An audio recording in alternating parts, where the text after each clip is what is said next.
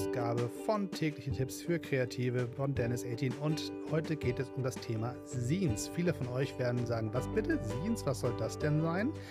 Scenes sind kleine Publikationen, meistens handgemacht, selbst gedruckt, selbst hergestellt in irgendeiner Form, ohne Verlag und ohne große Maschinerie, von Leuten, die einfach was Kreatives zeigen wollen, die etwas beweisen wollen, dass sie eine Idee zu Papier bringen können, die etwas mit Menschen austauschen möchten, die sagen, dieses kleine bisschen Kunst soll raus in die Welt, ohne großen Aufwand, ohne großes ähm, ja, kommerzielles Interesse dahinter, ohne eine institutionelle Unterstützung, ohne einen Verlag, ohne eine Firma, ohne irgendjemand, sondern einfach nur sagen, meine Idee ist so interessant, dass ich sie festhalten möchte und in irgendeiner Weise mit anderen Menschen teilen möchte. Digital würde man sagen, ja, das ist doch sowas wie ein Blog oder das ist doch irgendwie sowas wie Twitter oder Instagram oder wie auch immer. Klar, das ist so ein bisschen so die digitale Weiterführung dieser Logik.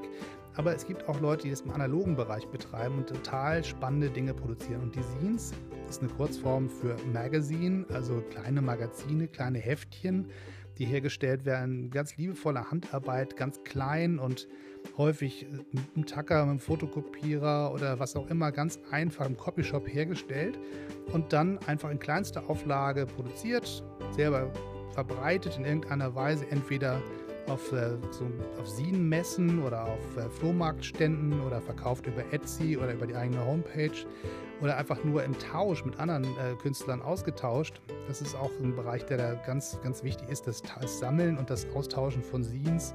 Es gibt ganz viele kleine Läden, die also ganz einfach so mal so einen Ständer in den Laden stellen, wo man auch mal Scenes kaufen kann. Gerade so Independent Bookstores oder Plattenläden, häufig in der Skateboard-Szene sieht man das auch in man die Schaufenster guckt, in irgendwelchen Ecken rumstehen so ein kleines Ständerchen mit ein paar selbstgebastelten Heftchen drin.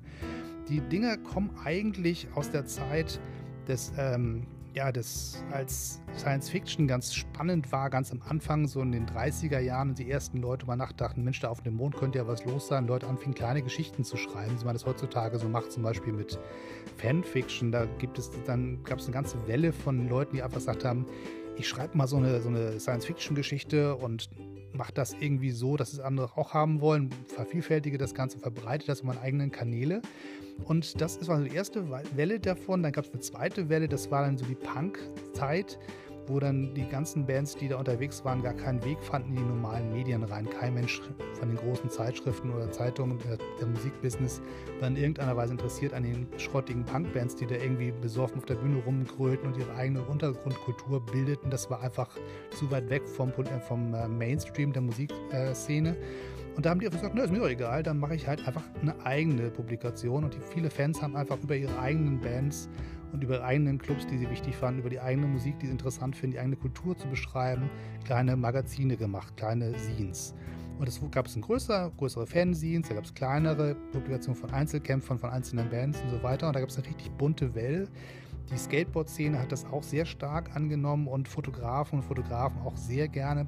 Es gibt viele Leute, die einfach gerne zeichnen und kleine Gedichte schreiben und kleine Ideen. Es gibt sehr politische Scenes. Es gibt im Feminismus gibt es wahnsinnig viel zu lesen an, an spannenden kleinen Mini-Publikationen. Die LGBTQI-Szene hat unglaublich viele aktive Leute in der, in der Scene-Szene. Und all diese Leute eint eins. Sie haben ein Interesse, eine Idee festzuhalten und anderen Menschen zu teilen und verfolgen dabei in erster Linie kein kommerzielles Interesse. Das heißt, wenn sie ihre Sachen verkaufen, dann meistens zum Selbstkostenpreis, einfach damit die Kosten nicht aus dem Ruder laufen. Und ganz häufig merkt man, dass da so viel Liebe in den Produkten steht, dass das Teilen mit anderen einfach sozusagen in erster Linie da ist. Und wenn jemand sagt, du, ich habe ja eins von meinen Heftchen, willst du das nicht tauschen gegen eins von deinen, ist das eigentlich die viel größere Freude, als wenn einer was kaufen möchte. Und die Begegnung bei den Messen und, und äh, Messen ist vielleicht zu viel gesagt, so eine Art Börsen, wo man so zusammenkommt und da gibt es ein paar Klapptische und da hat hier so ein kleines Tischdeckchen drauf und ein paar von seinen Heftchen ausliegen und dann läuft man da so rum, guckt sich die Sachen an, unterhält sich mit denen über die Produkte, die da liegen und die Gedanken, die dahinter stecken. Und da gibt es ganz, ganz viele spannende Sachen, die da auch mit diese kleine Welt noch immer größer werden lassen. Also auch sowas wie Poetry Slammer gehören im, im Prinzip auch mit zu dieser Welt. Und das ist einfach unglaublich interessant. Und wenn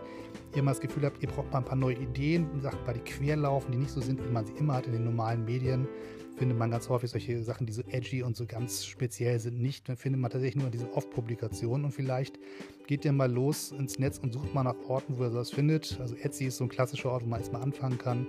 Und wenn ihr einfach mal schaut, gibt es sowas wie Sinfeste bei euch in der Gegend, geht einfach mal hin auf diese Art Mini-Flohmärkte und schaut mal nach, was für Leute da rum, sich rumtreiben, was sie für spannende Sachen haben, was sie für interessante Gedanken zu teilen haben und legt einfach mal zwei, drei Euro auf den Tisch oder vielleicht mal fünf Euro äh, für ein paar Heftchen und stöbert die mal durch und stellt fest, Mensch, da gibt es unglaublich spannende Geister da draußen, die ganz tolle Sachen machen und wenn man da nicht inspiriert bei rauskommt, dann weiß ich auch nicht weiter. Und falls ihr das alles nicht wollt und einfach nur sagt, das mache ich selber mal, schnappt euch einen Fotokopierer, schnappt euch ein bisschen Druckerpapier, einen Stift, eine Schreibmaschine oder euren Laptop oder was auch immer und probiert, macht einfach mal. Schreibt eure Geschichten auf, eure Gedichte auf, malt Bilder, fotografiert, klebt die Sachen ein, schickt wieder einen Fotokopierer, was auch immer ihr machen wollt, welche Positionstiefe, egal wie unkompliziert es sein darf, ist es egal, es darf auch mal ein bisschen schrottig und schief sein, Hauptsache mit viel Liebe und guten Ideen und probiert es einfach aus.